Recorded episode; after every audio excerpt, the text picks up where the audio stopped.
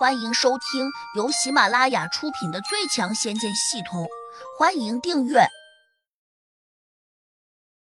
第七百一十二章：传说中的猪队友。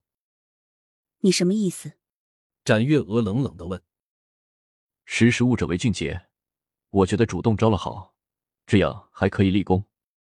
骆大人不是答应了要奖励吗？只要说出胡杨的下落，我相信他就会带我们离开这里。贾胖子冲展月娥眨眼睛，表示这是最好的策略。展月娥冷哼了一声，还是没有答应。贾胖子有点着急，忙用神识提醒说：“你不觉得仙使大人这是在考验我们吗？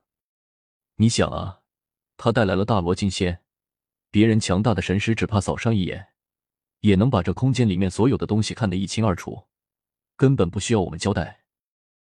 你明白我的意思吗？”展月娥秀眉微拧，顿时有些着急。虽然不知道大罗金仙到底有多大能耐，但可以相信一点：别人霸道的神识肯定能把胡杨找出来。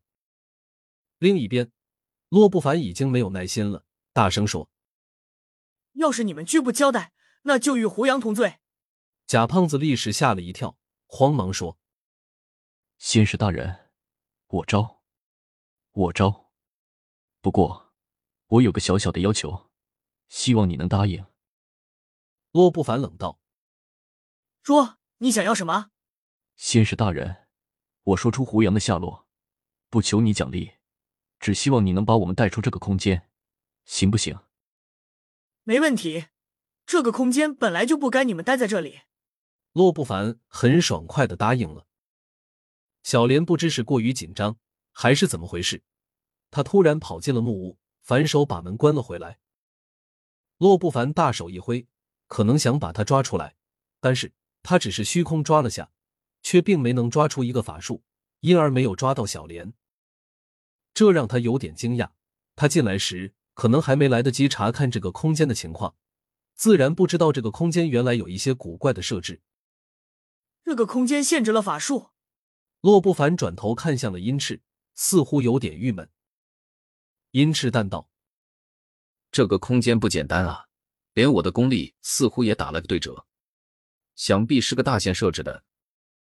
没想到这凡间还有如此厉害的空间。”他这样说，洛不凡心里顿时宽松了不少，因为阴赤说他的功力虽然也有所限制，但却只限制了一半。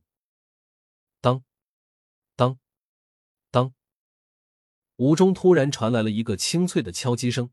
众人几乎不约而同的用神识去看，原来是小莲拿着一把剑，正用剑身往地下一块圆形的石头敲击。他这一敲，洛不凡立刻冷笑起来。他对重要空间的外观并不陌生，毕竟这个石球本是鲁地仙的，而鲁地仙当初是他的好朋友。原来藏在这里，我刚才居然没有注意到，哈哈，这就叫传说中的猪队友吧？真是意外的帮了我的大忙，省得我去找。洛不凡大笑起来，展月娥有点无语，心说：“小莲，你真笨啊！你这不是变相的引狼入室吗？”殷大哥，那小子就在这破屋的下面。洛不凡不慌不忙的提醒道。殷赤冷笑了一声，大手一挥，只听得呼啦一声大响，仿佛整个空间都刮起了一阵狂风。紧接着，展月娥错愕的看见。自己和小莲好不容易才搭建起来的木屋，竟然被狂风刮得连根拔起，然后挤压在石壁上，顷刻间裂成了碎片。足见刚才那道刮出去的狂风力道十分惊人，但是大家却又看见了有些惊魂未定的小莲。他正呆立在屋中，当然，此事已经被卷成了平地。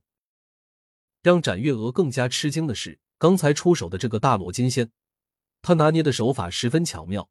就好像外科手术一般，轻易拿走了木屋，却没有伤及小莲。甚至刚才的狂风竟没有吹乱小莲的头发。殷赤冷冷的盯着小莲脚下的那个石球，哼了一声。小莲当然明白他要做什么，忍不住又低头大喊：“虎阳哥，他们抓你来了，你快躲起来啊！”贾胖子叹息道：“小莲真傻，在大罗金仙面前。”胡杨怎么可能躲得了？展月娥此刻也倍感绝望，整个人都有些灰心，可能觉得上前帮忙都是多余的，所以她没有动，也没有出声责备小莲。毕竟今天，哪怕小莲不干这样的蠢事，殷志这种大罗金仙，也一定能轻易把胡杨找出来。哈哈，在我殷大哥犀利的目光下，小小一个地灵还能躲到哪里去？洛不凡不禁又大笑起来。笑了，他又说：“殷大哥，我们不和他们哆嗦，我现在就把这个石丹带回去。”去吧。殷赤挥了下手。洛不凡二话不说，大步流星的走过去，还一把将发着呆的小莲给推开了，这才拿出一把匕首，想把石球给挖出来。此时胡杨并没有从里面钻出，可能他还不知道这外面发生了什么事吧。由于石球深深的陷在了石头中，洛不凡在这个空间里面法力受制，因此尽管他手上的小刀十分锋利，甚至可以说削石如泥。但他把石球周边的石头挖开后，伸手抓住石球，却没法把它提起来。他的脸已经涨得很红了，还是无法把石球拉动一分。殷赤看在眼里，皱眉，手掌微微一招，石球便从地上凭空弹了起来，以极快的速度飞落到了他的手上。这个东西有点分量，怕是有几万斤。洛不凡，你拿不动很正常。殷赤拿着石球。掂了掂，显得十分轻松。众人听得直啧舌，一个小小的石球竟然有几万斤，别说普通的地灵，哪怕是地仙，恐怕也拿不动。